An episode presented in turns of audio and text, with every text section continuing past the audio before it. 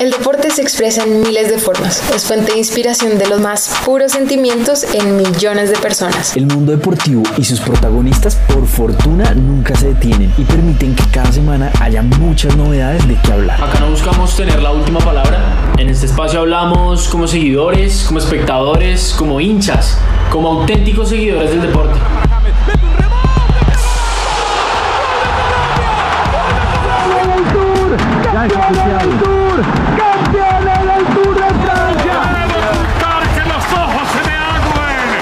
Que despierta es un verdadero lenguaje universal que permite múltiples interpretaciones y diferentes puntos de vista. Así que bienvenidos y bienvenidas. Ya empieza un nuevo capítulo de Hablando desde la tribuna.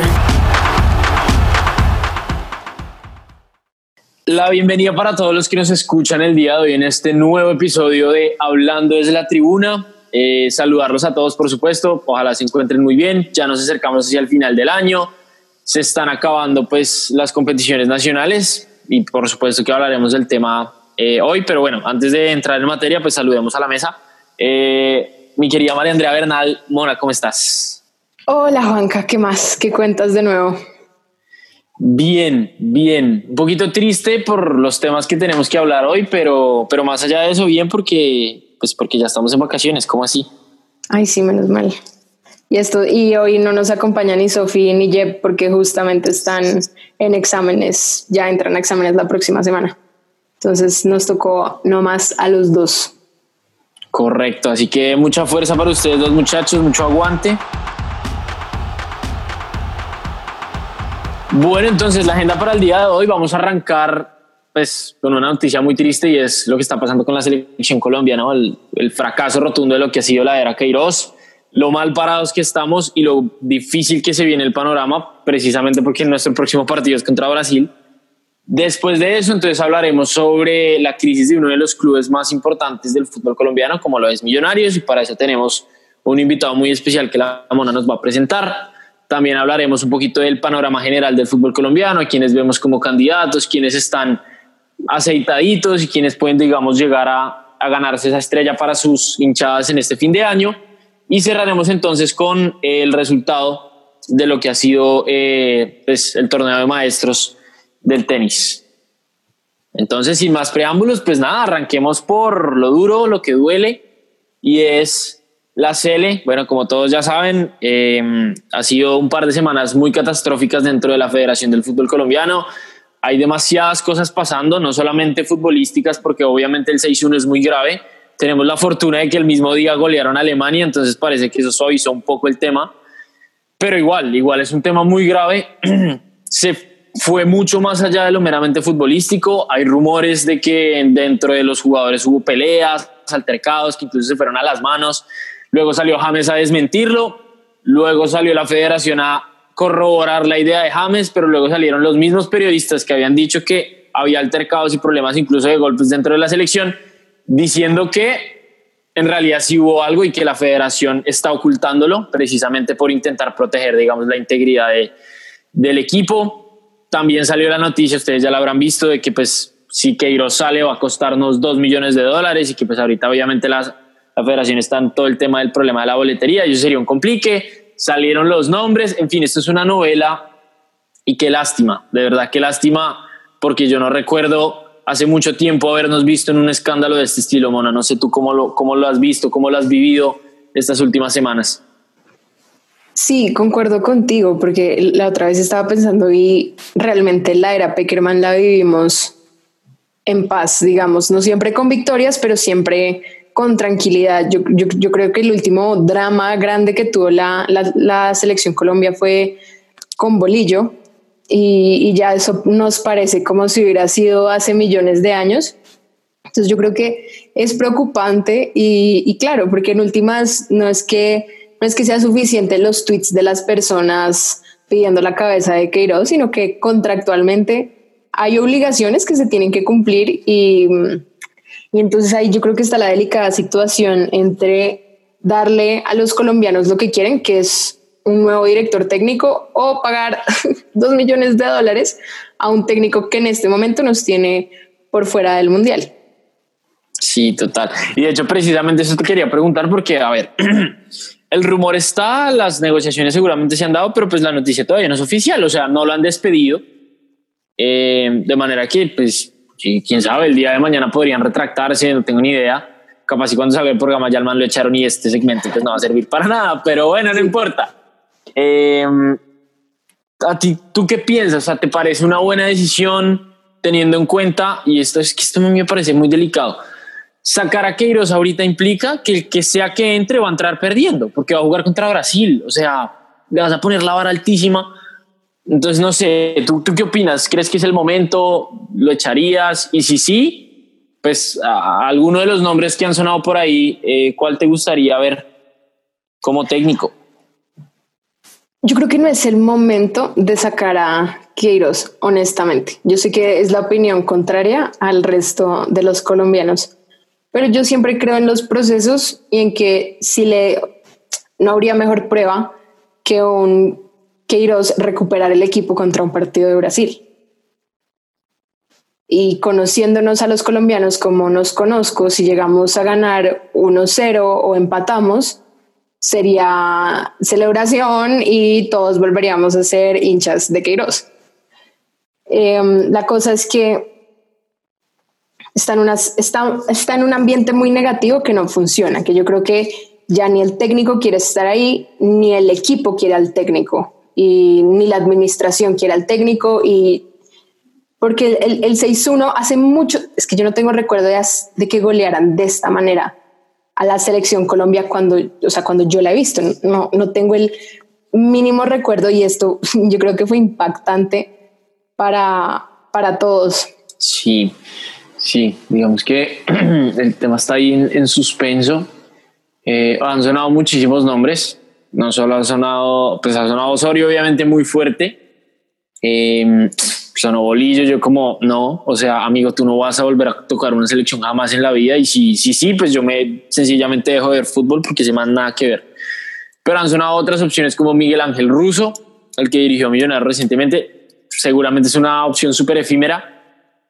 Muchos hablan de Peckerman y señoras y señores, por favor, nunca se les olvide, no solo para su vida sentimental, sino para la vida en general, las segundas opciones nunca, las segundas oportunidades nunca son buenas.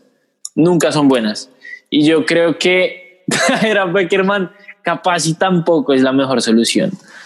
Además, no sé siquiera porque es muy distinto el equipo que él tomó por allá hace muchísimos años, ¿no? Cuando ni siquiera íbamos a los mundiales, cuando éramos un equipo de mitad de tabla para abajo dentro de la, de la eliminatoria suramericana, al equipo que tendría que tomar hoy que es un equipo que está en crisis, que es un equipo cuyos jugadores no están teniendo ese contacto tan necesario y tan familiar que además la, selección siempre nos ha inspirado, ¿no? Que eso es lo que a mí se me hace muy grave. Yo cuando antes veía la selección Colombia, yo veía una familia de jugadores, gente que se estaba apoyando todo el tiempo, hermanos abrazados, hermanos bailando, y, ponerse a pensar en que hoy es una situación completamente distinta, es incluso un poquito doloroso. Eh, y también eso es un tema que yo pienso que hay que considerar. ¿Quién en este momento en su sano juicio va a querer meterse en esa olla caliente y a presión que es la selección Colombia luego de un 6-1? Luego de que supuestamente los jugadores están agarrados, es muy difícil que un técnico diga, listo, yo me animo. Sonaba Reinaldo Rueda, ya lo confirmaron en Chile, a pesar de que también Reinaldo Rueda está teniendo un pésimo proceso con Chile, pero bueno, lo confirmaron. Eh, entonces es muy duro, realmente es muy difícil e insisto otra vez en el tema. Si nosotros traemos a otro técnico y es posible que pase, sí, es posible que pase, es posible que le paguen a Queiroz los dos millones de dólares y terminen trayendo a alguien,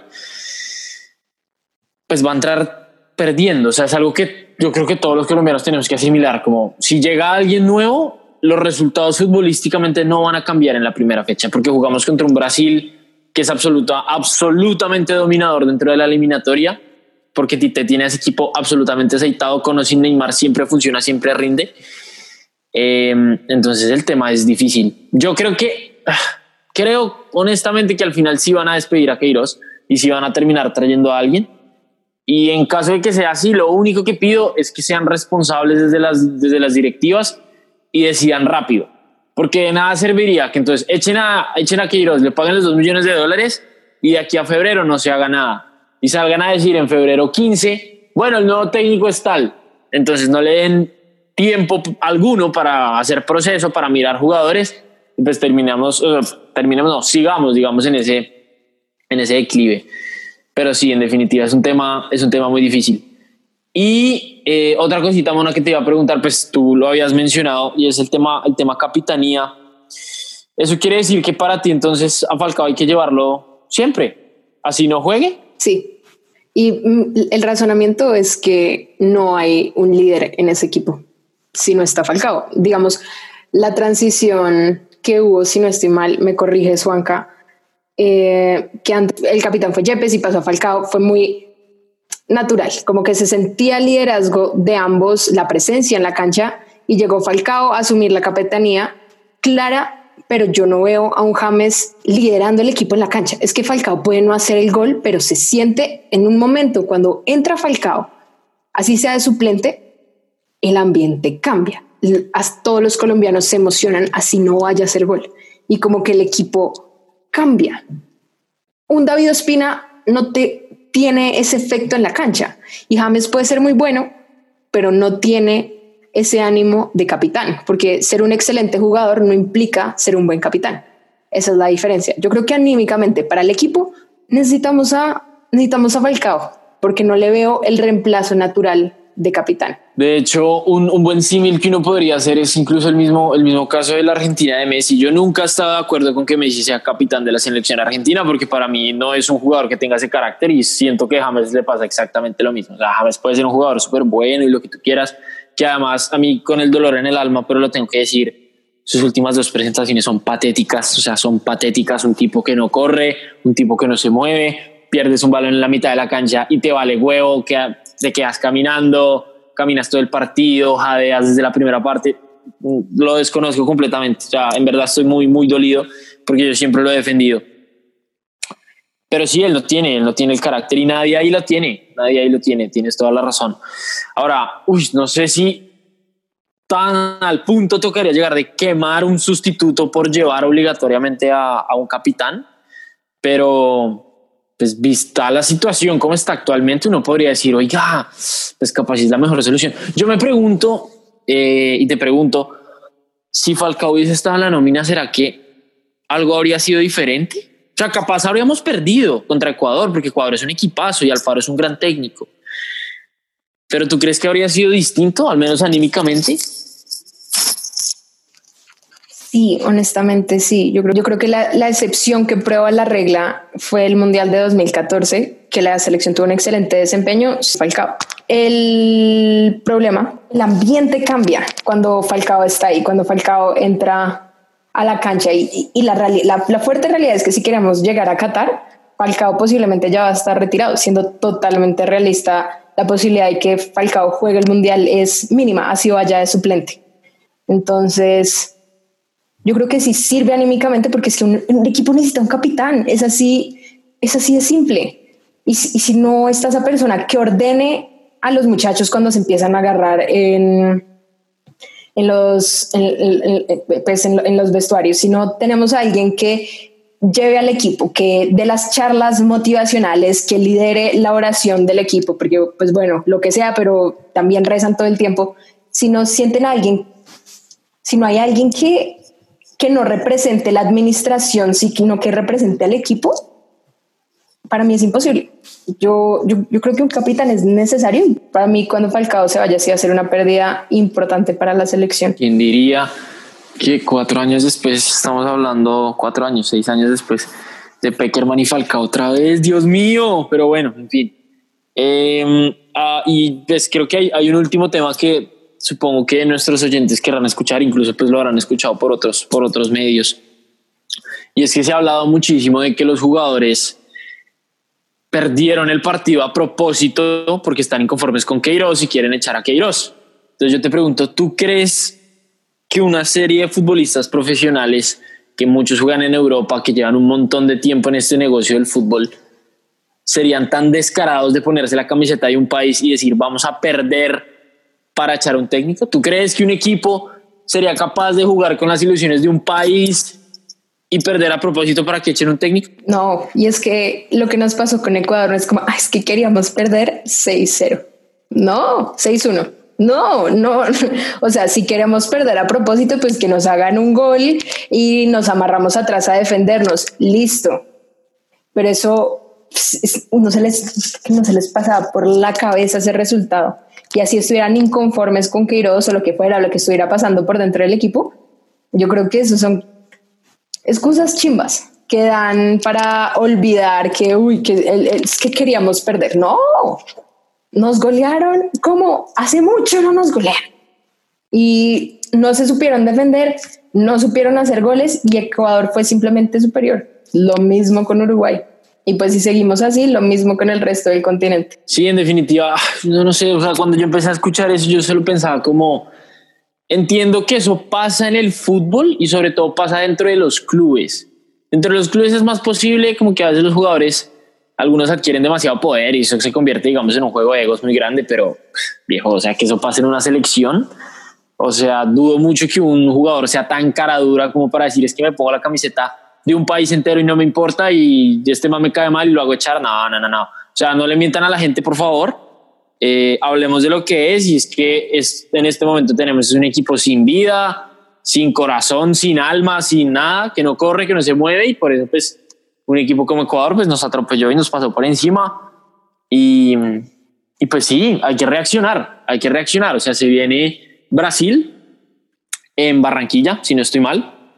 Eso es un partido muy difícil, insisto. Yo desde ya digo, creo que vamos a perder y en el peor de los casos empataríamos. Creo que la última vez que jugamos empatamos, Falcao hizo gol, de hecho, la última vez que jugamos en Barranquilla contra ellos. Eh, y el otro partido que es fundamental, pero es clave, recontra clave, yo creo que puede ser perfectamente el partido más importante de la primera mitad de la eliminatoria para nosotros, es el partido contra Paraguay en Paraguay. Porque en este momento la quinta plaza la tiene, o sea, está entre Paraguay, para mí, Paraguay, Colombia y Chile. Los tres no van a ir, solo va a ir uno. Eh, pues Paraguay en este momento está encima de nosotros, ¿no? Entonces creo que ese es un partido muy, muy delicado. Estaremos muy pendientes eh, de nuestra selección Colombia, de lo que va pasando. De verdad, pues muy pendientes a la prensa porque seguramente en un par de semanas sabremos, incluso menos, en un par de días sabremos pues qué va a pasar con los famosos dos millones de dólares y le vamos a dar el premio al tipo o no. Eh, además es demasiada plata, yo no sé quién firma esos contratos, pero bueno. Bueno, y empezamos con un tema que en este momento yo creo es lo que nos tiene acá de fin de año, es la Liga Colombiana y, y, bueno, y la desafortunada situación por la que está pasando y por la que pasó todo este semestre uno de los equipos grandes. Para poder hablar de este tema invitamos a un gran amigo mío, que de las primeras cosas que me di cuenta de él antes de conocerlo es que era un gran hincha de millonarios. Entonces por eso lo invitamos. Hola Pipe, ¿cómo vas? Hola, querida María Andrea, querida amiga mía, y también a, a Juanja que nos acompaña en el programa. Pues bueno, comencemos. Yo, acá que están los dos, les tengo la pregunta. Ustedes, antes de hablar de lo que pasó, ¿ustedes cómo creen que para el 2021 Millonarios puede mejorar? Hablo, ¿es cosa de nómina? ¿Es cosa eh, estructural dentro de Millonarios o es Gamero que ya está mandado a recoger? Por mi parte, yo siento que es algo estructural, realmente. Y estoy realmente preocupado para el próximo año de lo que se pueda venir para Millonarios y más aún cuando, digamos, eh, hay un proceso también en contra, judicial en contra de Millonarios por Jefferson Martínez que preocupa para la adquisición de nuevos jugadores para la próxima eh, temporal, el torneo de apertura el próximo año, de, que no sé cómo vaya a ser. Pero preocupa realmente las decisiones que se están tomando Millonarios desde hace algunos años, desde la administración misma de, de Millonarios eh, SA como del principal accionista que es Amber Capital. Yo creo que es algo totalmente estructural. Se le ha dado un mal manejo al equipo en los últimos años y yo creo que pues es algo que hablaremos más adelante, pero es el clamor de muchos hinchas que le piden a la administración eh, cambios y, y, decisiones drásticas para el equipo. Sí, yo también estoy de acuerdo con Pippen que es un problema que va más allá de lo futbolístico. O sea, obviamente cuando hay problemas en una institución eh, por fuera de la cancha siempre se van a ver reflejados dentro de la cancha, ¿no? Pero, pero también estoy de acuerdo que también es un tema de, de muchos malos manejos que se vienen haciendo hace, hace muchísimo tiempo. Eh, pues, obviamente tampoco uno puede eximir de responsabilidad a Gamero porque me mantengo en que igual es un fracaso. Cuando tú eres un técnico con la trayectoria que él tiene, pues tienes la vara muy alta y no te puedes permitir no entrar a los ocho. Es así de sencillo. O sea, eso es lo mínimo. Eh, y por supuesto también pues, siempre tendrán que ver el, rendimiento de los, de los jugadores, ¿no? Pero de acuerdo con Pippen, que es un tema que va mucho más allá de, de lo meramente futbolístico. Sí, de acuerdo. Y digamos, yo tuve, no sé si la fortuna o el infortunio de que justamente estoy cerca de donde em, está hospedado Millonarios durante su estadía en Bogotá.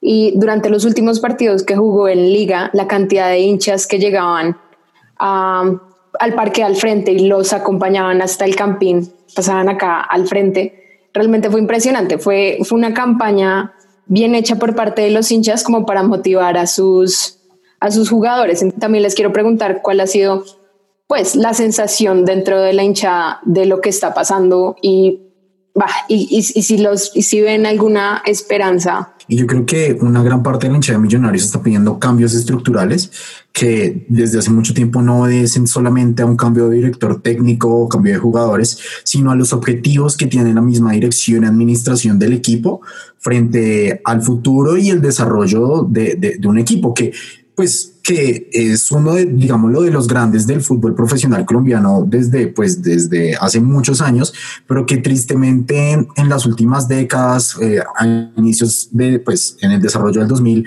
tuvo infortunios económicos, cosas que lo, lo oscurecieron un poco y que no lo han dejado brillar como si lo era tal vez en hace unas décadas.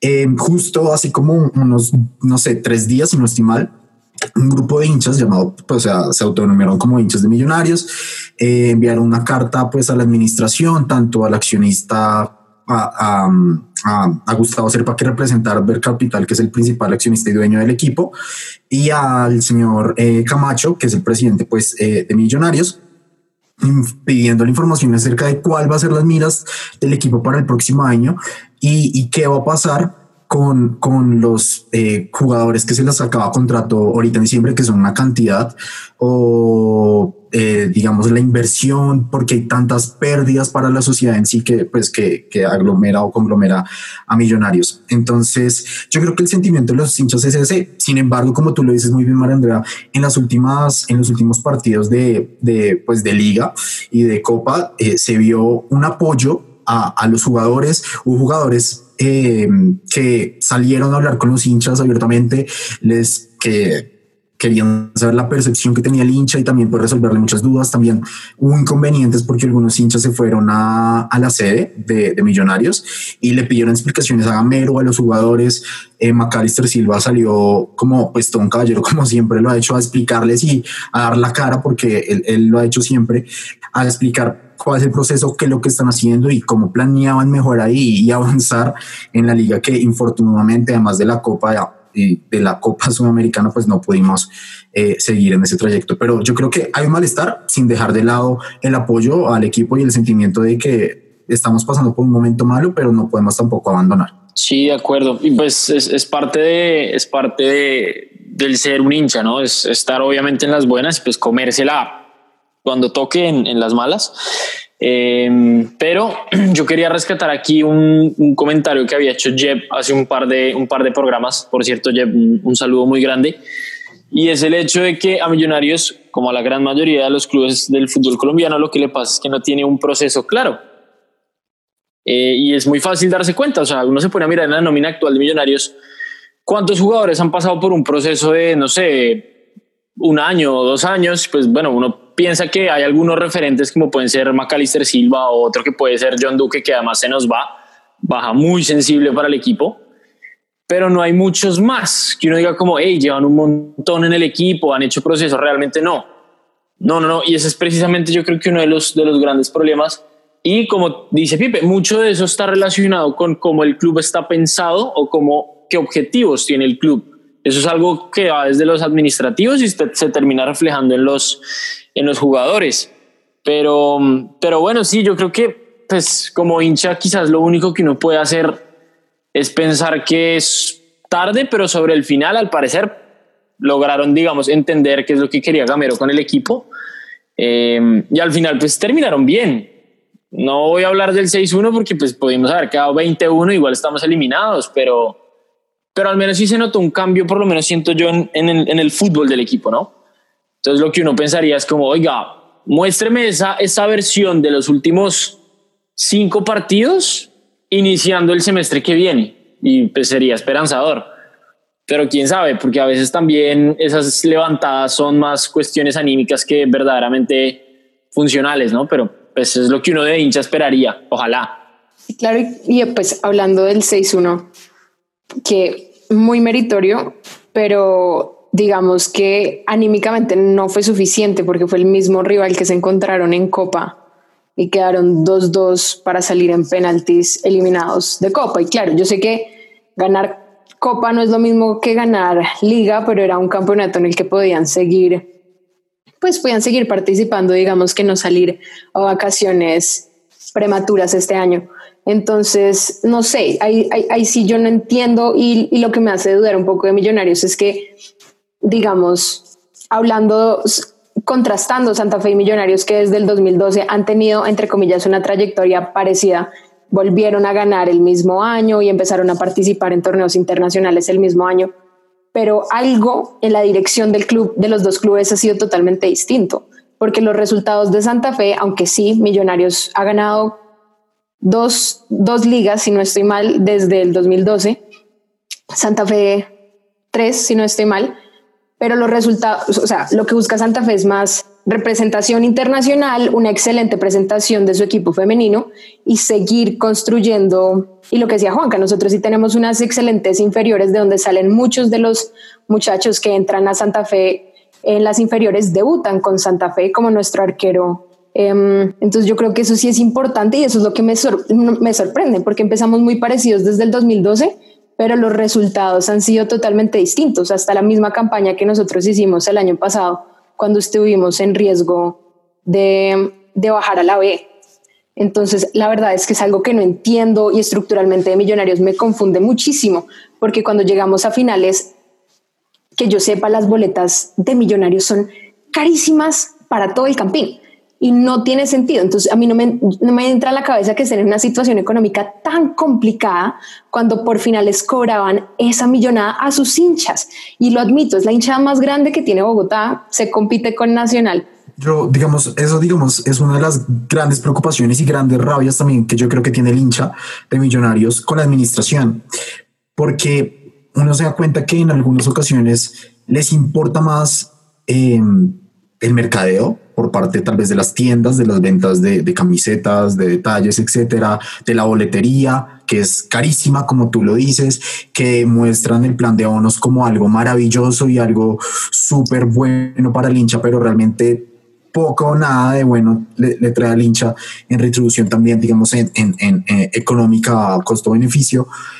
Y es la preocupación, lo que yo te vengo diciendo desde el principio, es a dónde está mirando la administración. Y lo, yo le digo respecto a Amber, ¿sí? Porque Amber como accionista y accionista mayoritario del equipo, pues no sé qué planes tenga para él, si solo tenerlo como un activo que le genera algún tipo como de rendimientos anuales básicos y ya, y enfocarse tal vez en, en, en, Francia con el, con el lens, sí, o sea, no sé, no sé cuáles son los pensamientos, los objetivos que tiene Amber Capital y porque no hay un desarrollo, eh, tal vez como una visión más fuerte y más poderosa para ser el Millonarios de antes, ser el Millonarios que buscaba avanzar más en fases de torneos em, em, internacionales, ¿sí? Cosa que no pasa, que no le ha pasado últimamente a Millonarios tal vez quedamos por tabla, por tabla eh, clasificados a alguna copa, eh, pero no pasamos de fase 1, fase 2, nos va muy mal. Eh, no es nuestro objetivo realmente llegar a una retribución económica como lo puede ser alguno de estos torneos o, avanzar dentro de las diferentes fases, sino es, estamos, yo lo veo como en una recesión, como en algo normal, en como, pues chévere si avanzamos, si no avanzamos, pues bueno, no pasa nada, no importa, si no, si quedamos entre los ocho, pues por lo menos, si entramos a, a, cuartos, pues qué chévere, pero no hay un deseo, no hay un espíritu como realmente de invertir y avanzar en las diferentes fases, tanto de torneos internos como internacionales, que yo creo, y digamos, lo digo acá con total desconocimiento, pues pueden ser una inversión para, para, para, para, para el equipo, porque si a mí me permite avanzar en las diferentes fases de torneos internacionales, en, en, torneos internos, pues hombre, yo voy a tener una publicidad tal vez mejor, eh, van a haber mayores inversiones para el equipo, eh, Millonarios podría sacar proyectos que tiene hace mucho tiempo como son el estadio propio, etcétera, cosas que van más hacia el futuro, pero que yo siento que en este momento no se están mirando. Y frente a las pérdidas, inexplicables. No sé el manejo que se le esté dando, desconozco pues totalmente cómo sea este, este tema interno, pero Millonarios año tras año ha venido reportando pérdidas. Y las pérdidas del año 2019 sin COVID, pues eh, si no estoy mal fueron como en 19 millones, algo así, 19 millones, no, no, no, no me acuerdo bien la cifra, er, eran 19, pero aumentaron, sí, o sea, aumentaron paulatinamente 17, 18, 19 y no me imagino cómo sea este año, que pues va a ser para todos los equipos del fútbol profesional colombiano un, un, un, totazo pues gigante, pero no sé cómo vaya a ser Millonarios y cómo vaya a responder cuando uno de sus ingresos mayores era la boletería, que como tú lo decías, era carísimo. Sí, complementando un poquito lo de Pipe, pues dos, dos puntos clave. Primero, eh, también era algo que habíamos mencionado hace un par de programas y es la diferencia entre un equipo como Santa Fe y un equipo como Millonarios a la hora de salir a torneos intercontinentales radica en que Santa Fe sabe jugar esos partidos, mientras que Millonarios no tiene ni idea de jugar partidos de eliminación directa, o sea, no tiene ni idea, ni idea. Eh, Millonarios es un equipo que no te puede llegar a penales porque siempre pierdes y yo creo que he visto perder a, Millonarios en penales, pero por Dios santo, unas cinco veces en, no sé, en cinco o seis años. Eh, y es un tema de, es un tema de, no saber jugar esas instancias, cosa que pues, yo le rescato mucho a Santa Fe, alguna vez lo dije.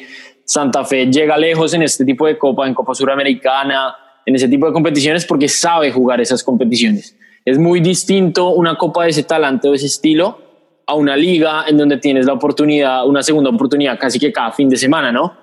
En estas no, en estas realmente no hay segundas oportunidades.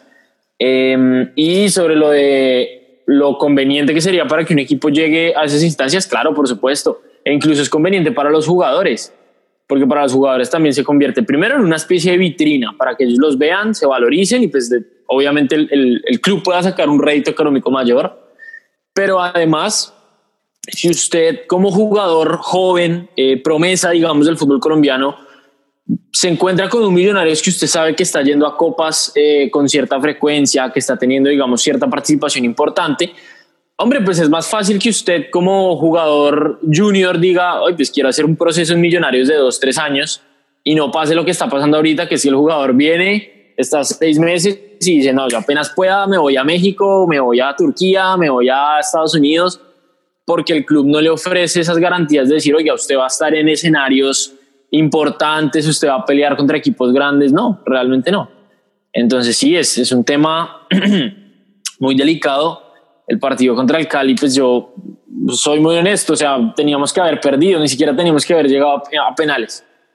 Entonces, pues sí, es, es, un tema complicado, Monas. Completamente de acuerdo que es un tema muy difícil.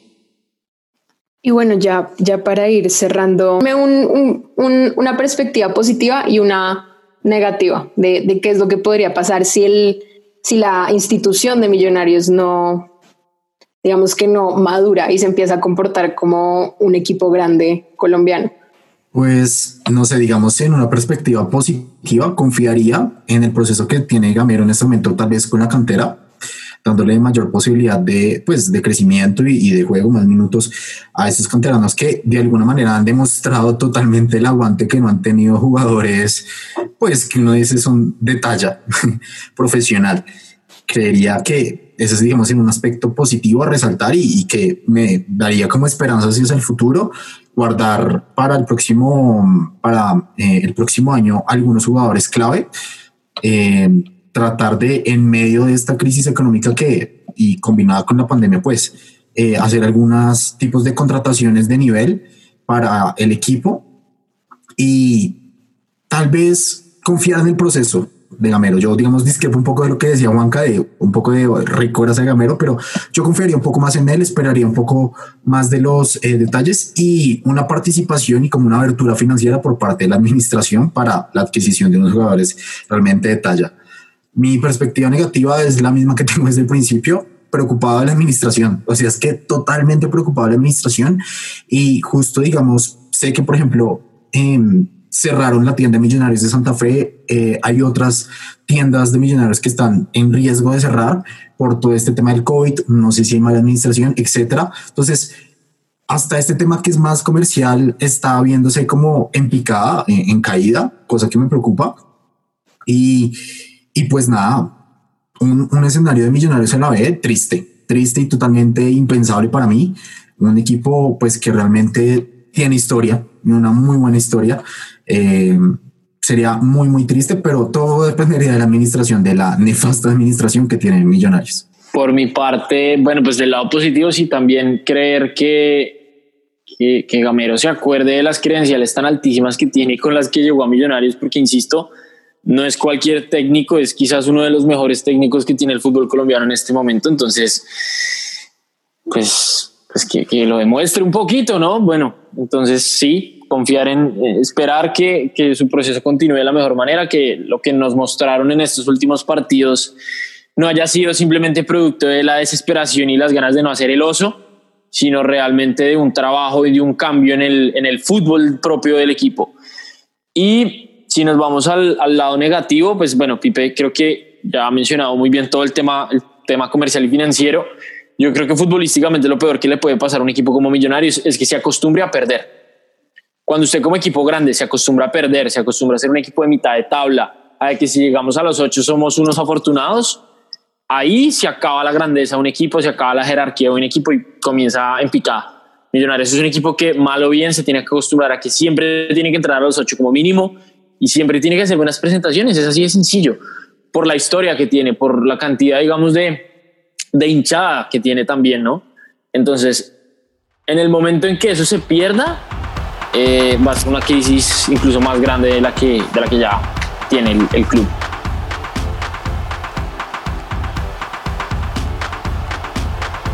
Y bueno, muchachos, ya, ya pasando tema millonario, seguimos hablando de la liga. Eh, bueno, les voy a hacer un resumen más o menos de cómo, de cómo van las cosas en este momento. Um, solo nos queda un partido pendiente, que es Santa Fe Pasto, que se está jugando en este momento. El marcador va 1-0 abajo Santa Fe, pero el resto de partidos eh, ya se jugaron. Eh, Deportivo Cali y La Equidad empataron 1-1 a último minuto. La Equidad sorprendió haciendo gol. Nacional y América, que también Nacional logró empatar al último minuto un 2-2, un resultado que yo ya había pensado que estaba cerrado. Junior ganó hoy 1-0, Alto Lima, y bueno, nos queda pendiente mm, el partido de Santa Fe Pasto. Entonces, muchachos, mi pregunta es, ¿ustedes cómo ven? ¿Quiénes que verían una posible final o a quién les gustaría ver salir campeón del 2000? Bueno, no sé, por mi parte, yo, a mí me encantaría ver al Deportivo Cali en la final. A mí me parecería muy bueno, ha hecho un muy buen trabajo antes y después de la pandemia, o bueno, durante la pandemia. Y mm, no sé si Nacional, porque Nacional es un equipo que nos tiene acostumbrado a aparecer entre los ocho. O sea, últimamente y desde hace algunos años la administración, a diferencia del tema que acabamos de hablar, ha sido buena. Pero el rendimiento nacional en esta liga, en esta temporada, pues no fue el mejor no ha sido el mejor. Entonces, pues no me gustaría verlo, no me gustaría premiarlo de esta manera. Deportivo Pasto para mí se me hace también otro, otro futuro, tal vez por decirlo así, como gran, gran, gran, gran oponente, o tal vez, no sé, gran finalista del torneo y que me preocupa también porque está en riesgos económicos, porque los jugadores están exigiendo el pago de salarios adeudados. Entonces, también esperar qué pasa yo por mi parte, uy, hace muchísimo, muchísimo, muchísimo, no, obviamente no soy hincha ni nada por el estilo, pero yo pienso que hace mucho el, Tolima se merece un poquito más de protagonismo en esas rondas finales. Como que el Tolima ha tenido muy buenos equipos, eh, ha tenido, pues no sé si procesos, pero buenas temporadas por lo menos desde hace varios años. Y, y no sé, al final siempre le falta algo, al final siempre le faltan los famosos cinco centavos para el peso. Eh, entonces yo, pues en, una apuesta, digamos, muy leal a eso y a, ver si por fin algún día terminan premiados por todo ese esfuerzo. Eh, además, porque han hecho una buena temporada, creo que clasificaron de segundo, si no estoy mal, no, no, tengo la tabla en la cabeza. Eh, me iría por el, por el Tolima, que va perdiendo, pues va perdiendo la eliminatoria, pero bueno, fue 1-0 y pues estaban de visita, entonces digamos que está, está muy vivo. Entonces yo me iría con el, con el Tolima. Y otro que me gustaría, pero pues lo veo muy difícil, eh, la Equidad. Pues es un equipo que dentro de los de Bogotá siempre será el chiquito, siempre será el relegado, siempre será el hermano menor. Y también sería chévere que alguna vez eh, dieran ese golpe sobre la mesa. Yo pensé que lo iban a dar cuando Suárez era el técnico, porque cuando Suárez lo toma el equipo, pues el equipo fue muy, muy para arriba en un principio y nada, terminó en un fracaso. Entonces, pues cualquiera de esos dos me gustaría verlos avanzar, eh, porque pues que, gane Nacional o que gane Santa Fe, pues sería un poco... Ah. Pero bueno, si tiene que pasar, pues pasará, no, tampoco, tampoco me va a rasgar las vestiduras. Yo, en mi humilde punto de vista, me gustaría ver a Santa Fe en la final. Siento que sí ha sido un equipo que antes de la pandemia y durante la pandemia ha tenido un, un semestre año increíble. La verdad es que llegamos con un muy buen equipo que se entiende, compagina bien y que además yo creo que algo que, que, nos demostró con el partido de Bucaramanga es que también juega bien con la suplente y no solo juega bien, sino que puede ganar con la suplente. Yo creo que eso importa un montón. Lastimosamente tenemos algunas bajas, entre comillas. Tenemos a un Seijas que venía jugando muy bien, pero se lesionó. Em, eh, teníamos a Leandro Castellanos lesionado por una buena cantidad de tiempo. No es sorpresa, casi siempre está lesionado. Pero esto nos dio la posibilidad de conocer a este nuevo arquero, Omar Rodríguez, de 23 años, que, tuvo que fue un excelente suplente para Leandro Castellanos. Lástima la final, eh, los cuartos de, Copa, que bueno, no le adivinó ni una a ni, uno de los penales. Entonces yo creo que eso le asustó un poco que en esas instancias estuviera tapando, pero bueno, creo en el proceso y, en que va mejorando ya, ya, ya con el regreso de Leandro Castellanos. Yo creo que el equipo está muy bien consolidado con un Zambuesa que, que la lesión en la mano no lo dejó mucho tiempo por fuera. Tenemos a a Herrera, tenemos a Velázquez, eh, tenemos a Zambuesa y tenemos a Cuchi. Yo creo que es un equipo muy bien formado y está, y está posiblemente para salir campeón, pero pues uno nunca sabe. Lo que les digo, hoy estamos perdiendo, no sabemos qué vaya a pasar, perfectamente podemos quedar eliminados. Y me gustaría que la final fuera 100% en esa con Nacional. A mí, yo todavía me acuerdo la final del 2013 que perdimos en Bogotá. Me encantaría ganar una final en Bogotá con Nacional. So, lo digo más allá de, de lógica y estadísticas y de lo que se merece, sino como más como hincha de lo que, lo que me gustaría ver.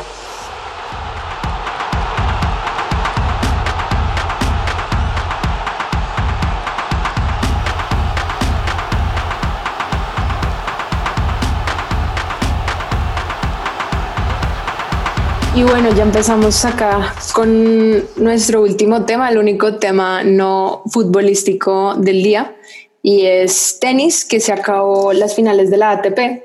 Y para mi sorpresa, y realmente me gustó mucho que se fuera el resultado, ganó Daniel Medvedev, no sé si lo estoy pronunciando bien, hoy le ganó la final a Dominic Thiem. La verdad es que Daniel tuvo un excelente desempeño este año y ahora que, que lo vemos a todas las finales que llegó, sí, no llegó a finales de Grand Slam, pero a las finales de la ATP que llegó en todo el año las ganó, comparado con un año pasado que a todas las finales que llegó, pues lastimosamente las perdió. Entonces tuvo un gran cambio. Y yo creo que podríamos ver un año, un próximo año distinto a los tres grandes.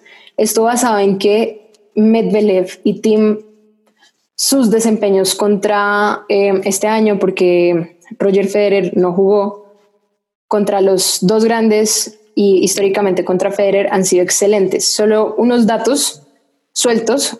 Tim ha ganado los últimos cinco de los siete partidos contra Djokovic, ha ganado tres de los últimos cuatro partidos con Nadal y ha ganado cinco de los últimos seis partidos contra Federer.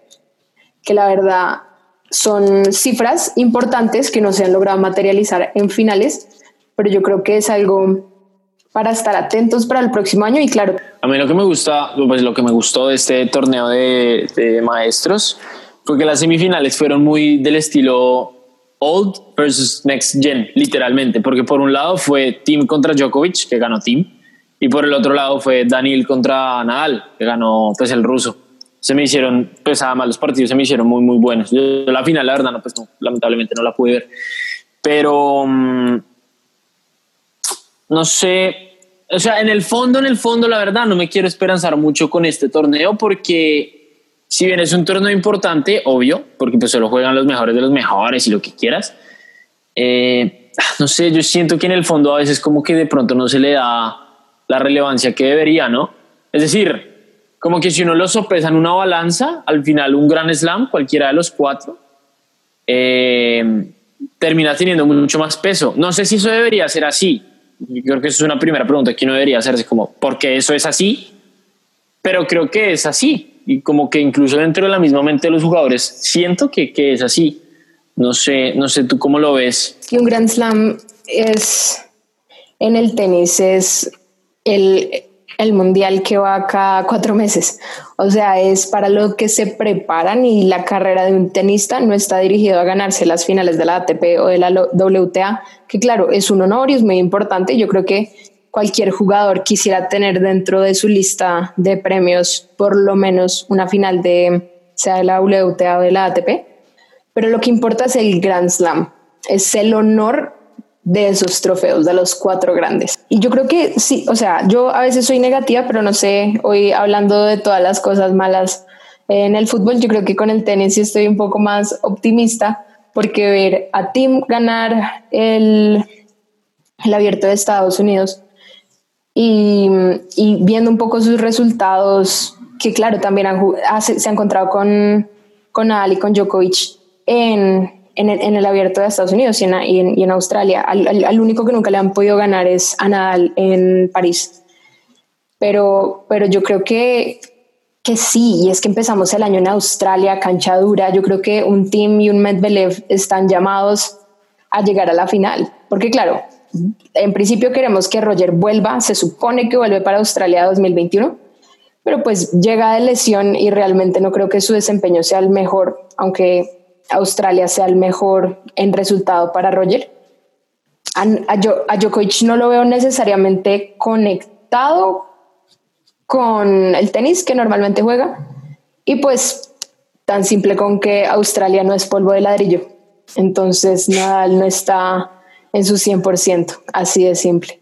Entonces yo creo que Australia va a ser interesante para ver el próximo año. De hecho, yo pues, te pregunto, si tú pues, pudieses ver el futuro eh, ya habiendo retirados a estos tres, ¿no? A Federer, a Nadal y a Djokovic, tú, te pregunto, la pregunta del millón de dólares está que aquí tengo la maleta con el millón de dólares.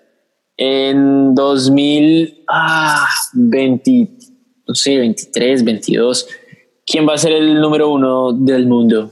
Yo creo que para ese tiempo y si seguimos un poco lo que está en este momento, yo esperaría, no sé en qué orden necesariamente, pero el top 4 necesariamente debería ser Esberev, Tim, mmm, Sisipas y Medvedev.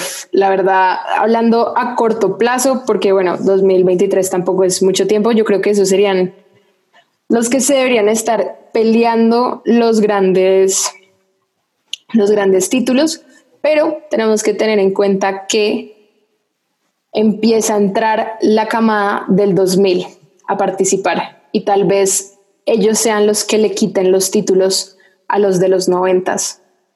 Entonces, todavía no los hemos visto jugar, pero para el 2023 esos ya van a estar en el circuito y perfectamente los pueden sacar de la competencia. Buen punto, no lo había pensado. Puede que sí. Yo, pues la verdad, ahorita como en el radar no, no, no me cala ninguno.